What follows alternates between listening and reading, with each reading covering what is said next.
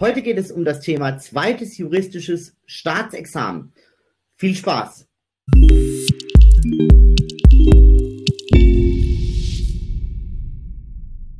Hallo und herzlich willkommen zu einem weiteren Talk hier auf meinem Kanal. Ich habe heute zum wiederholten Male Lena zu Gast äh, und sie wird uns zum Thema zweites Jura-Examen berichten. Und falls du dieses Interview auf YouTube siehst, freue ich mich natürlich, wenn du den Kanal abonnierst und auch sonst, wenn du dem Podcast folgst. Äh, und sonst kannst du mir natürlich und auch gerne der Lena auf Instagram folgen. Dann bleibst du immer up to date. Jetzt aber erstmal herzlich willkommen, liebe Lena. Hallo, vielen Dank, dass ich dabei sein darf. Ja, vielen Dank vor allem, dass du dir zum wiederholten Male, ich, wir haben ja jetzt schon wirklich mehrere Folgen miteinander aufgenommen, äh, dass du dir da die Zeit nimmst und mich da wirklich so unterstützt. Das ist wirklich keine Selbstverständlichkeit. Lena, erzähl mir doch erstmal, wie ging es dir denn im Examen? Wie war es für dich? Ja, ähm, es, war, es war turbulent. Ähm, es lief ein bisschen anders als zum ersten Staatsexamen. Ähm, diese ganz heiße Lernphase ähm, war ein wenig später angesetzt. Also bei mir begann sie so ab, ab November richtig exzessiv. Ähm, und ja, dann, dann stand der Februar irgendwann vor der Tür und ähm, bei uns war Klausurbeginn ab dem 2.2. Ähm, und von da an war das, war das wirklich eine emotionale Achterbahn. Ähm, wie auch zum ersten war die, Klaus äh, war die Nacht vor der ersten Klausur die absolute Hölle, weil, ähm, ja, weil man ja dann doch irgendwie anfängt, an allem zu zweifeln und, und, und das, ja, man, man ist halt einfach durcheinander, man weiß gerade nicht so ganz, wo oben und unten ist. Ähm, und dann beginnt die erste Klausur und in der NRW schreiben wir acht Examensklausuren und nach der ersten Klausur geht alles wirklich so Schlag auf Schlag. Ähm, nach den acht Klausuren ist man müde, ist man fertig, aber während man quasi die erste Hürde genommen hat, ähm, nachdem man die erste Hürde genommen hat, ist es dann auch gefühlt relativ schnell vorbei. Boah, acht Klausuren ist ja schon auch äh, echt, echt eine Menge. Äh, wie steht man denn das auch körperlich so durch? Was, was muss man da vorher so tun, dass man da körperlich und mental auch einfach nicht durchdreht? Ähm, also ich denke vor allem die Abende vor den jeweiligen Klausuren nicht bis 20, 21 Uhr lernen, im besten Fall den Tag vorher nichts mehr machen. Äh, ich, ich, weiß aber, dass es da verschiedene Lerntypen gibt. Ich gehöre auch dazu, ich kann das nicht komplett ignorieren. Ich sage mal so ein bisschen leichte Kost verarbeiten. Ähm, und was, was hilfreich war, ist, dass zumindest in, im ähm, Klausurmonat Februar zwei Wochenenden dazwischen lagen.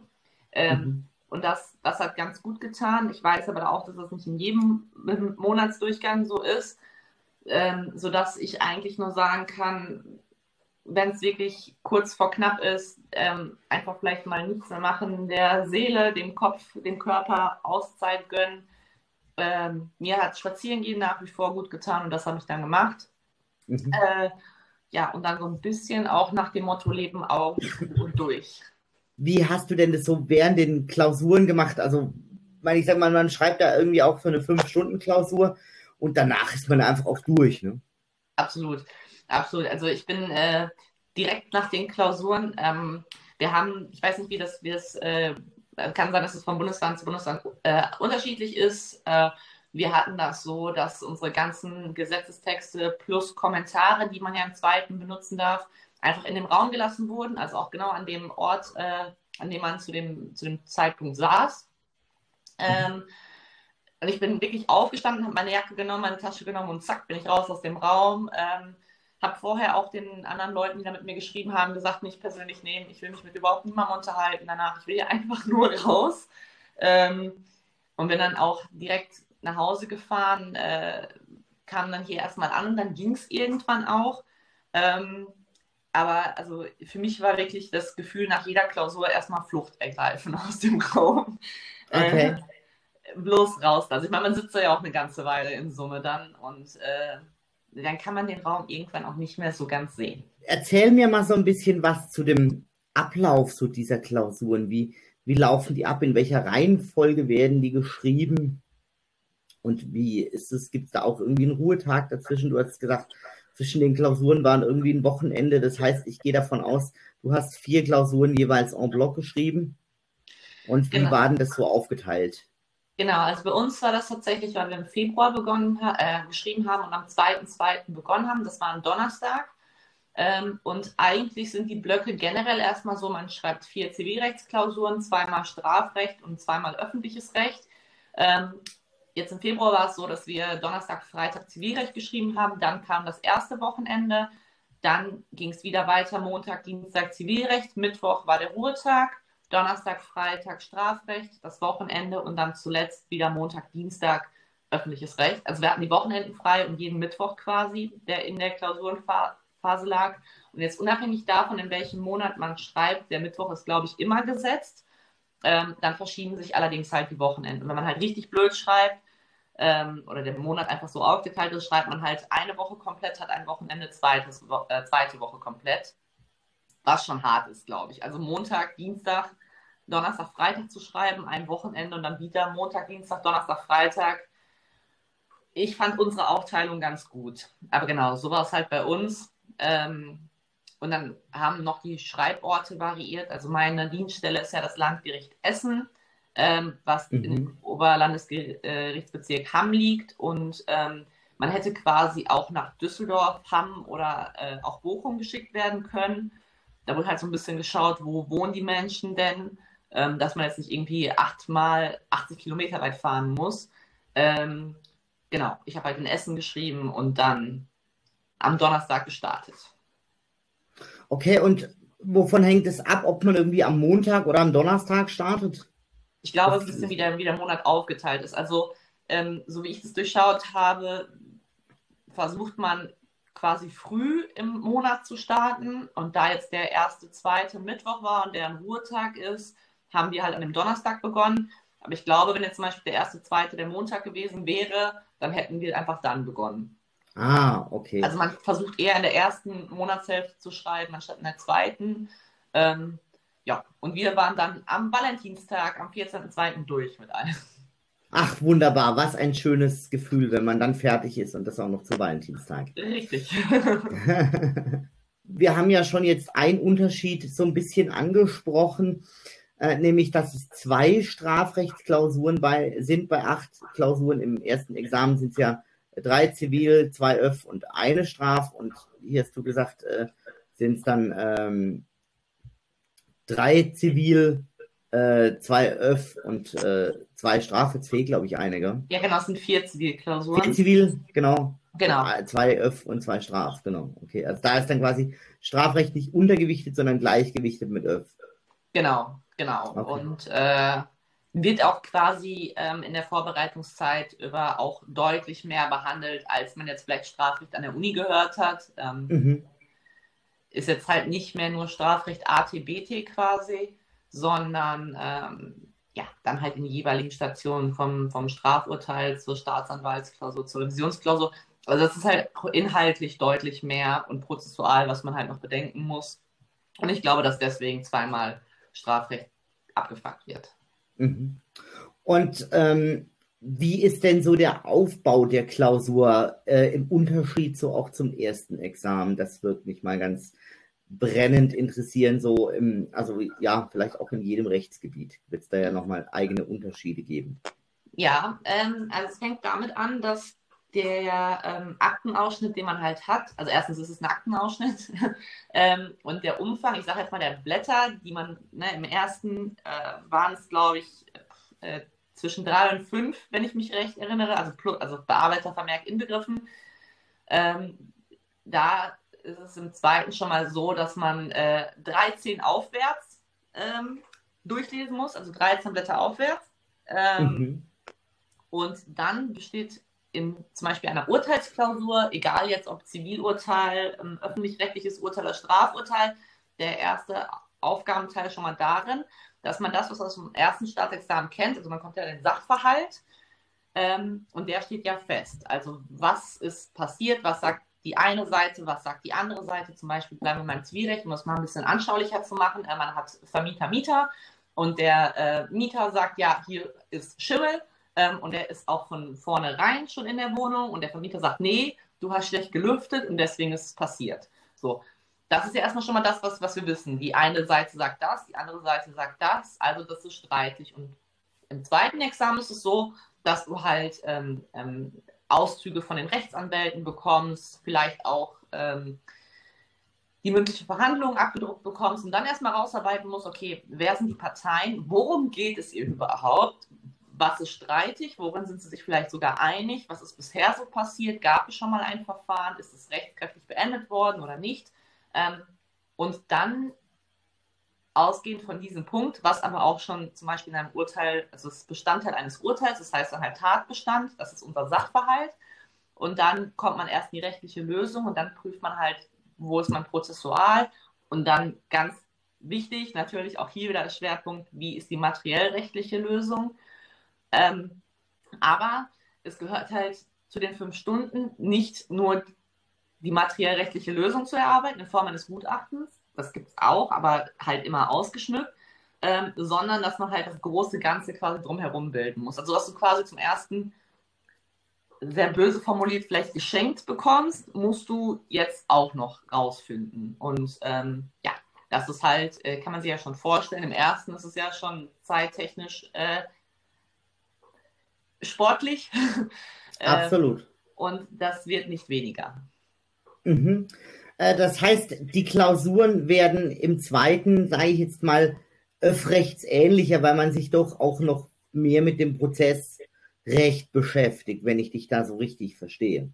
Genau, also man hat halt, vielleicht gehe ich die Rechtsgebiete einfach mal durch. Im Zivilrecht hat man halt die möglichen Aufgabenstellungen, die entweder sind, ein Urteil zu verfassen ähm, oder eine Kautelarklausur. Kautelarklausur bedeutet, du bist der Anwalt, also du bist der derjenige, der die Klausur lösen soll. Und ähm, der Aktenauszug sagt, ich bin deine Mandantin, ich komme zu dir und ich sage, ich möchte ein Testament aufgesetzt bekommen von Ihnen. Ähm, wichtig ist das, das, das, das, das. Und ich beschreibe dann halt materiellrechtliche Probleme, die du in dem Testament lösen musst. Die Lösung gibt es. Oder es gibt eine ganz normale Anwaltsklausur. Das ähm, läuft in aller Regel so, dass man eine Klageschrift entwerfen muss. Mal kurz durchdenken. Ich glaube, das, das waren die möglichen Konstellationen im Strafrecht dann so ähnlich. Da gibt es die Möglichkeit, ein Strafurteil zu verfassen oder ähm, eine Revisionsklausur zu schreiben oder die Staatsanwaltsklausur zu schreiben, also Anklageschrift äh, zu verfassen. Das ist jetzt vielleicht alles sehr detailliert. Äh, ja, aber das grad... passt alles so wunderbar. Okay, ja, und im öffentlichen Recht halt quasi auch, dass man sagt, entweder ein öffentlich-rechtliches Urteil oder halt die öffentlich-rechtliche Anwaltsklausur, also auch wieder eine Klageschrift. Oder man schreibt dann an die Gemeinde. Oder man schreibt, wenn man sagt, die Klage hat keinen Erfolg, an den Mandanten und sagt ihm genau dessen deswegen nicht, lass es besser. Ähm, aber da kommt halt so ein ganz, ganz großer praktischer Teil dazu. Ähm, und das ist halt das, was neu im zweiten ist. Also man muss den Sachverhalt selber erarbeiten und den praktischen Teil. Und was sehr, sehr ähnlich ist, ist halt die materiellrechtliche Lösung, die halt irgendwo dazwischen steht. Ähm, aber halt natürlich auch mit zum Lösungsansatz gehört und gehören muss. Mhm. Das heißt, ähm, ich kriege quasi zur materiellrechtlichen Lösung, die ich irgendwo erarbeiten muss, nochmal was Prozessuales auch obendrauf. Ja? Genau. Und muss quasi mehr machen. Äh, und genau. jetzt hat man ja im ersten Examen schon mega Stress. Mhm. Wie komme ich denn dann äh, im zweiten Examen mit diesem ganzen, ähm, sei jetzt mal drumherum noch klar? Oder sagt man dann, okay, dann darf die materiell-rechtliche Lösung auch ein bisschen weniger sein als im ersten Examen? Ja, also was, was zuallererst einfacher macht, ist, dass man ja im zweiten Examen vor allem dem BGH, also bleiben jetzt mal im, im äh, Zivilrecht und im Strafrecht, dem BGH folgt und nicht irgendeiner Literaturmeinung. Vielleicht sind es sogar die mit den besseren Argumenten, aber das ist egal. Ähm, das heißt, der Streit wird gar nicht so groß aufgemacht, sondern man sagt ja hier die überwiegenden äh, oder die, die äh, herrschende Meinung, wir gehen mit dem ähm, BGH, weil die besseren Argumente und dann sagst du halt eins oder zwei, wenn dir so viele einfallen. Also du sprichst quasi an, es gibt das Problem. Ich weiß auch, dass es das gibt. Es gibt auch eine Ansicht, die vertritt es anders, aber irrelevant hier BGH und deswegen, und dann geht man halt weiter. Ähm, das heißt, das, was man im ersten anders machen muss, nämlich den Streit aufbauen, falls relevant, das ist im zweiten definitiv anders. Ähm, und dass man halt ähm, zum Beispiel in Urteilsklausuren, wenn man weiß, weiß jetzt nicht, äh, eine Anspruchsgrundlage besteht ähm, auf, aus Kaufrecht zum Beispiel, dass man, die geht durch, dann prüft man auch nur die. Dann prüft man nicht, welche Anspruchsgrundlagen parallel vielleicht noch in Frage kämen, sondern es geht eine durch, wird auch nur die geprüft. Und natürlich macht es das kürzer, weil man halt jetzt in der Urteilsklausur kein Gutachten schreibt. Ähm, und das, das, passt es halt so ein bisschen an. Ähm, aber unterm Strich, man hat nicht mehr Zeit als im ersten, ähm, deswegen, sondern es ist halt wirklich, also ich kam wie im ersten zeittechnisch äh, an meine Grenzen, habe das aber zum Glück geschafft. Ähm, aber im Endeffekt halt auch da, man muss halt vorbereitet sein, weil so ewig lange Zeit zum Nachdenken oder im Kommentarblättern ist halt nicht. Ähm, ja, und dann halt auch weglassen, bei dem man denkt, brauche ich nicht. Im Zweifel komme ich auch die, also schaffe ich die Klausur auch ohne dieses Thema jetzt aufzumachen. Ähm, ja, genau. Ich würde gerne mal auf die Frage eingehen, wie baut man denn so ein, also ich sage jetzt mal, im ersten Examen kennt man das ja, dass man so diesen Streitstand aufbaut, sagt diese Ansicht, diese Ansicht. Wie ist da konkret den, der Unterschied zum zweiten Examen? Vielleicht können wir da mal so ein Beispiel machen. Ja, können wir gerne machen. Ähm, nehmen wir mal raubräuberischer Diebstahl mhm. zum Beispiel. Ja, dann würden wir jetzt ja im ersten Examen erstmal äh, groß thematisieren, äh, ja, Problemwegnahme. Ähm, dann ganz weit aufmachen, was sagt der BGH, was sagt die Literatur. Die Literatur sagt ja so ähnlich, ne, muss halt eine Zwangslage sein, innere äh, Einstellung des Opfers maßgebend. Der BGH sagt, nee, wie sieht es von außen aus?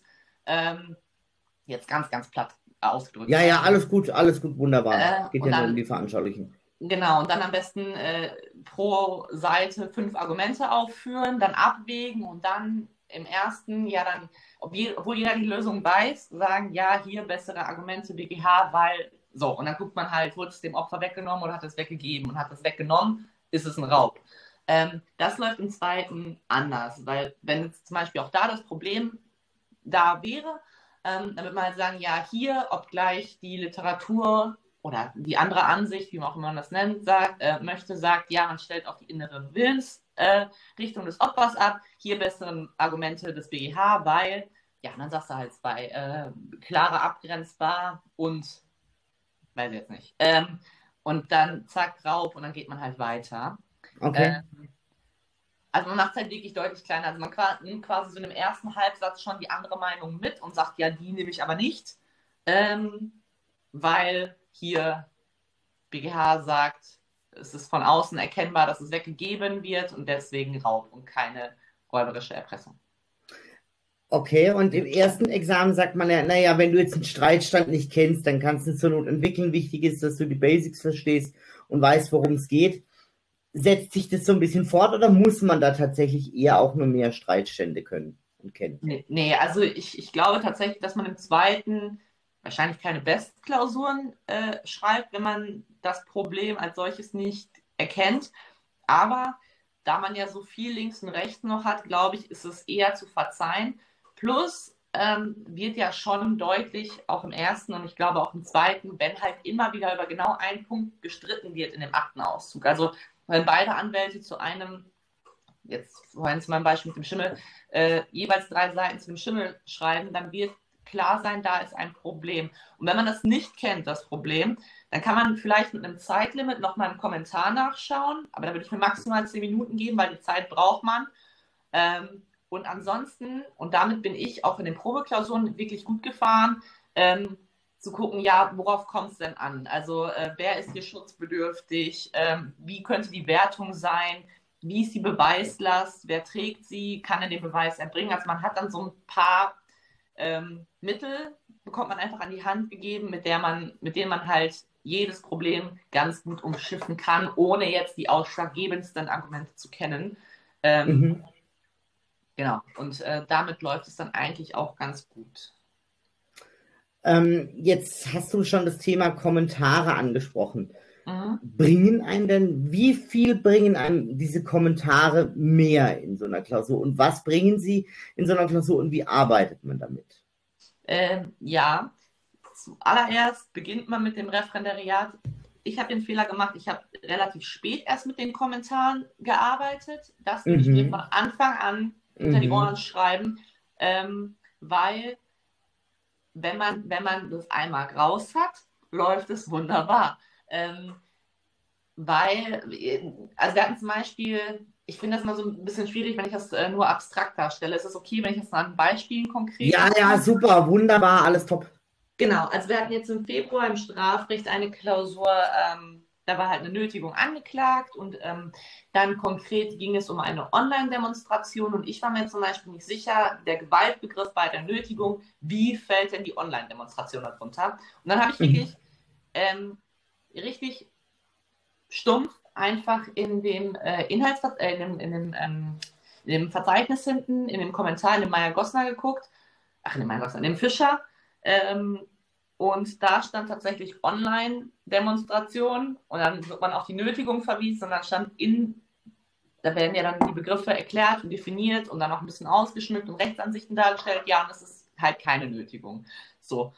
Ähm, ohne den Kommentar hätte ich das da irgendwie reingezwängt. Äh, mit dem Kommentar, dann wird auch verwiesen, was es denn tatsächlich ist. Das ist halt ein bestimmter Fall der Sachbeschädigung und dann läuft es halt eigentlich von alleine, weil in dem Kommentar sind halt die Aufbauschemata drin, die ähm, Definition drin, die Konkurrenzen werden dargestellt, wenn das eine durchgeht, was man zusätzlich noch prüfen könnte.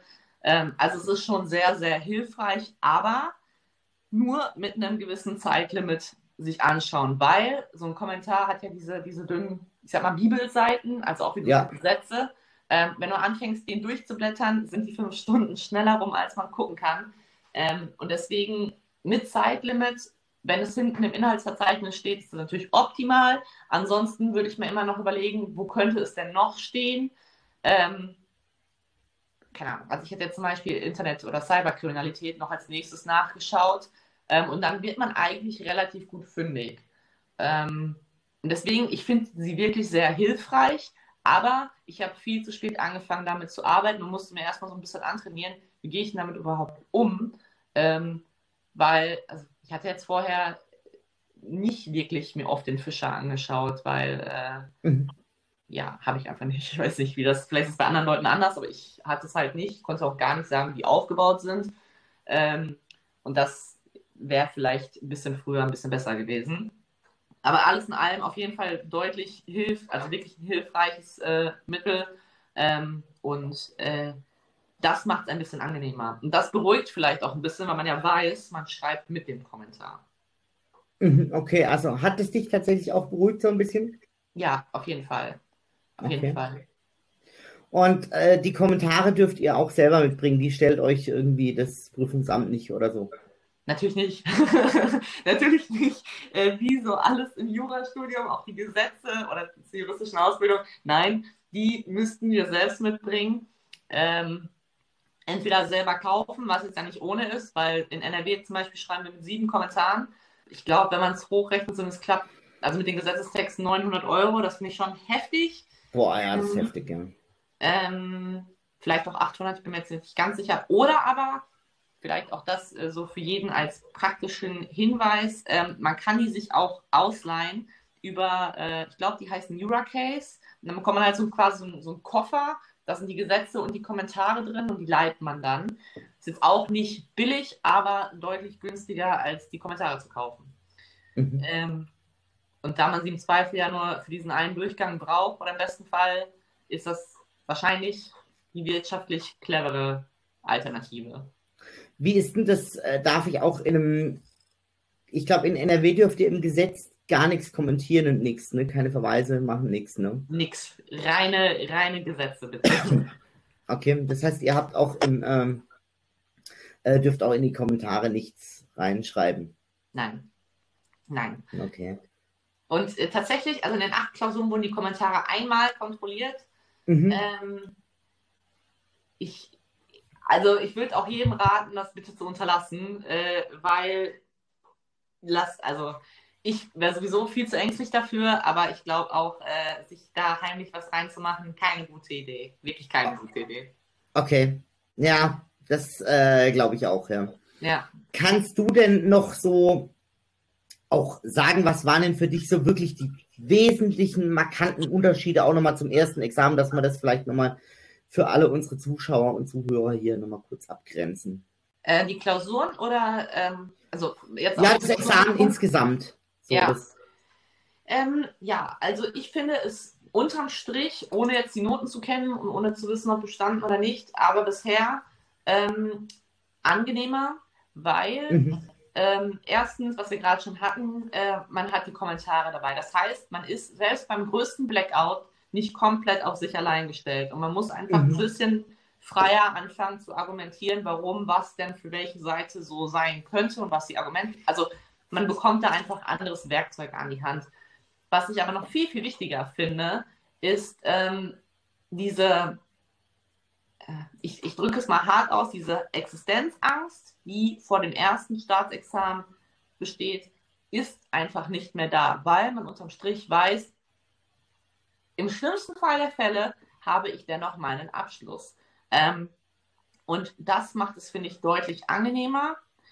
Ähm, dann weiter äh, ist man einfach, ist man einfach schon durch die, durch die ganze Referendariatszeit einfach so in dem Klausurenschreiben drin, ähm, weil man ja auch in den AGs hatten wir, glaube ich, schon mal in, einem anderen, äh, in, einem, in, einer anderen Folge besprochen, ja. ja auch Pflichtklausuren hat, die einfach auf Examensniveau geschrieben werden müssen. Mhm. Ähm, ja, und ich finde alles in allem, es ist vom Umfang her deutlich mehr, ähm, vielleicht auch zeitlich noch ein bisschen anspruchsvoller, aber ich finde mit den ganzen Hintergrundinformationen ähm, macht es es trotzdem angenehmer.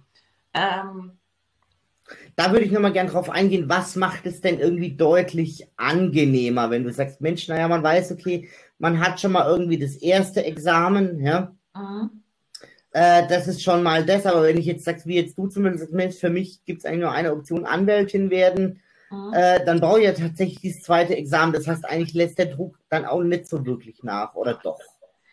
Ähm, nee, also da hinsichtlich äh, der Zukunftspläne, klar, wenn man jetzt, wenn man jetzt in Stein gemeißelt hat, ich möchte das und das machen, dann besteht der Druck weiter. Aber dennoch, ähm, also wir haben auch einen zweiten, sollte man jetzt, sollte ich jetzt zum Beispiel in den Klausuren durchgefallen sein, mhm. ähm, gibt es eine Repetenten-AG, das bedeutet, man hat drei Monate nochmal Pflicht-AG, da schreibt man auch pro Woche eine Klausur. Mhm. Ähm, also wird dann nochmal gedrillt quasi, dann schreibt man nochmal. Und sollte man auch dann nochmal durchfallen, äh, gibt es einen Gnadenversuch, so heißt er. Und man könnte halt nochmal schreiben. Und dann einfach mal ganz blöd statistisch gesehen, ähm, es gibt auch so, so Auswertungen, wie viel Prozent dann noch durchfallen. Und in diesem Gnadenversuch fallen halt tatsächlich noch 0,1 Prozent durch. Das ist sehr, sehr bitter, wenn man derjenige ist. Das glaube ich auch. Aber die Wahrscheinlichkeit spricht ja dagegen. Ähm, Absolut. Und ich glaube, das ist es halt so ein bisschen. Und ich, ich denke auch, was halt mitspielt, ist, dass ja, wir werden ja schon bezahlt. Ne? Also so, so blöd das klingt, aber die Leute schießt man ja vielleicht nicht so ganz gerne ab, zumindest nicht endgültig. Ähm, ja, und ich finde einfach, man, man ist dennoch ein bisschen routinierter. Also man ist einfach routinierter als im ersten Staatsexamen. Mhm. Ähm, und für mich war diese Panik, die ich vor dem ersten Examen hatte, nicht mehr da. Also so wie zum ersten war es nicht. Ähm, ja, und ich, ich glaube, Auch das schön. Ist, ja. Ähm, wie ist denn so die Durchfallquote äh, bei euch in NRW im zweiten? Also im, im ersten ist sie ja relativ hoch. Ja. Ähm, und wie ist sie denn im zweiten? Ich meine, sie liegt bei 13 oder 15 Prozent. Ähm, also auch da deutlich geringer. Ich bin mir jetzt aber nicht mehr sicher, äh, aus welchem Jahr die Zahl war. Mhm. Ähm, aber ich weiß, dass sie, also unter 20 Prozent liegt sie. Ähm, naja, gut, es ist ja schon mal deutlich geringer als beim ersten. Also. Genau, und ähm, ich habe halt auch ein paar Leute im Bekanntenkreis, die das zweite Examen geschrieben haben. Ein paar sind bei dem ersten Versuch durchgefallen. Ein, ähm, aber unterm Strich gibt es keinen, der endgültig durchgefallen ist. Und ich hoffe einfach mal, dass ich jetzt nicht der Startschuss dafür bin. Ähm, also ich glaube halt einfach, es, es klappt halt schon irgendwie. Ähm, und ja, deswegen, also die, die Wahrscheinlichkeit spricht einfach dagegen. Ein besseres Argument habe ich gar nicht. Ähm, aber man kann sich halt wirklich entweder durch das materielle Recht oder halt auch durch das prozessuale Recht ja immer noch ein bisschen retten und in irgendeinem Bereich wird ja dein, wird ja dein Schwerpunkt liegen. Ähm, mhm. Und äh, bei mir ist es das Prozessuale tatsächlich, also materiell rechtlich klar, ich kenne die Probleme, aber ich war noch nie besonders gut darin. Muss ich jetzt ja zum Zweiten noch nicht mehr, diese Streitgegenstände darzustellen. Das liegt mir einfach nicht, weil ich das überflüssig finde. Ähm, ja, und deswegen äh, finde ich das Zweite einfach angenehmer. Okay.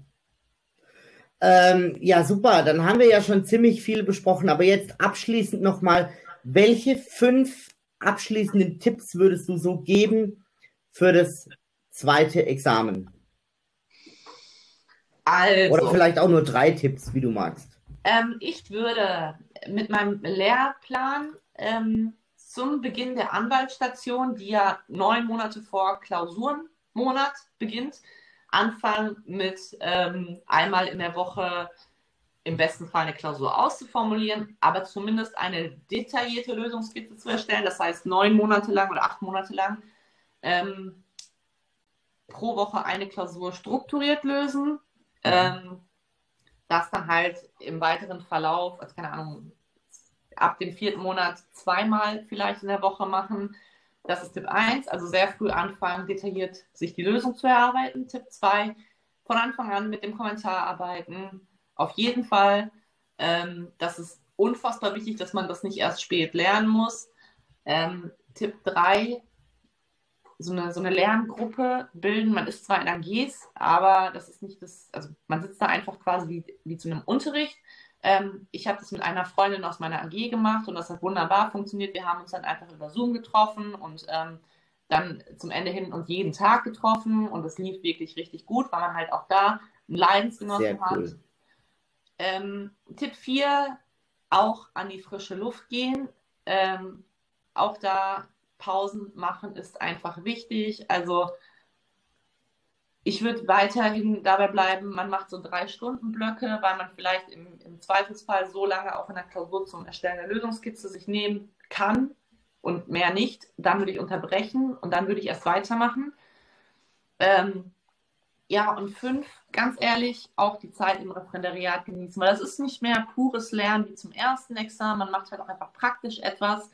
Ähm, ich finde, man, man hat einfach das Gefühl, endlich wieder dafür, warum man sich das überhaupt angetan hat, im Zweifel. Ähm, genau. Und ich würde einfach auch dann mal den Schreibtisch, den Schreibtisch sein lassen und sagen, heute nicht, danke, Wiedersehen. Ähm, und Wochenenden frei halten. Wochenenden frei halten. Das Referendariat ist eine Vollzeitstelle, das heißt von Montag bis Freitag. Das heißt aber auch, Samstag und Sonntag ist frei. Okay, und auch klausurenfrei.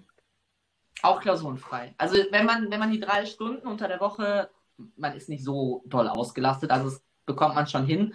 Ähm, wenn man das gar nicht hinbekommt, äh, dann würde ich es natürlich in einem ruhigen Moment am Samstag machen, wenn man aber sagt, ja, ich hatte zwar heute AG, habe jetzt aber noch drei Stunden Pause gemacht, ich schaffe jetzt noch was, dann würde ich es lieber unter der Woche machen, um zu wissen, nee, Wochenende ist Wochenende. Ähm, man hat ja irgendwie soziale Kontakte, die man vielleicht ein bisschen sehen möchte und ich halte es auch für wichtig. Und, ähm, Absolut. Und dann vielleicht noch, ähm, wenn die Klausuren ja geschrieben sind, hat man noch Wahlstationen, also man ist ja dann nochmal drei Monate äh, wo auch immer man möchte. Vorher ist es ja vorgegeben und dann sagt man ja, wohin gehe ich denn nochmal? Mhm. Ähm, da würde ich mir überlegen, ähm, man, muss, man muss es auch nicht, also man hat noch Zeit, bis man das anmeldet. Ich glaube, also wir mussten es im November angeben und wir haben ja im, ja, äh, im Februar geschrieben. Das heißt, wirklich mit ausreichend Zeit noch zu überlegen. Ähm, und man hat dann relativ schnell raus, was einem besonders gut gefallen hat äh, während des Referendariats und worauf man vielleicht noch gar keine Lust mehr hat. Und ich würde im Hinterkopf behalten, dass man nach den Klausuren wirklich so richtige Aktenberge nicht mehr sehen kann. Man möchte vielleicht nicht mehr nur am Schreibtisch sitzen. Und ich persönlich bin jetzt nochmal zur Staatsanwaltschaft gegangen, ähm, einfach weil ich da wunderbare Erfahrungen gemacht habe und man einfach praktisch wieder was macht. Also man geht dann in die Verhandlungen, man hat Sitzungsdienst und ich würde das vielleicht wirklich jedem ans Herz legen, wenn ihr ein bisschen Spaß bei der Staatsanwaltschaft hattet, dann macht das, weil ihr müsst nicht mehr nur am Schreibtisch sitzen. Und das tat mir nach den Klausuren wirklich richtig, richtig gut. Okay. Spannend. Mensch, Lena, hast du noch was auf dem Herzen, was du so zum Thema zweites Examen noch unbedingt loswerden möchtest für unsere Zuschauer und Zuhörer? Genießt es auf jeden Fall. Also genießt die Referendariatzeit, die ist so unfassbar schnell vorbei. Ähm, mit ein bisschen Glück, und ich glaube, dass ja jeder von euch, habt ihr zumindest einen Menschen dabei, den ihr auch privat richtig gerne habt. Und äh, ich habe diejenige gefunden. Liebe Grüße an Vanessa. ähm, Klasse. Es ist auch wirklich cool, einfach Leute in einem anderen Stadium kennenzulernen, die wieder das Gleiche durchmachen wie man selbst. Dann passt es auch noch privat so super. Das wünsche ich euch allen. Ähm, viel Freude beim Referendariat und äh, wirklich die Klausuren. Ja, es ist ein größerer Umfang, aber der Existenzdruck ist weg und das würde ich mir auch immer wieder vor Augen führen. Ähm, und unterm Strich genießt es einfach. Klasse. Liebe Lena, ich glaube, das war ein ganz, ganz, ganz tolles Schlusswort. Ich danke dir auf jeden Fall vielmals für deine Zeit äh, und äh, ja, nochmal für meine Unterstützung hier. Und äh, du bringst nicht nur mir immer tolle, tolle neue Sachen bei, sondern auch, ich glaube, unseren Zuschauern und Zuhörern hier.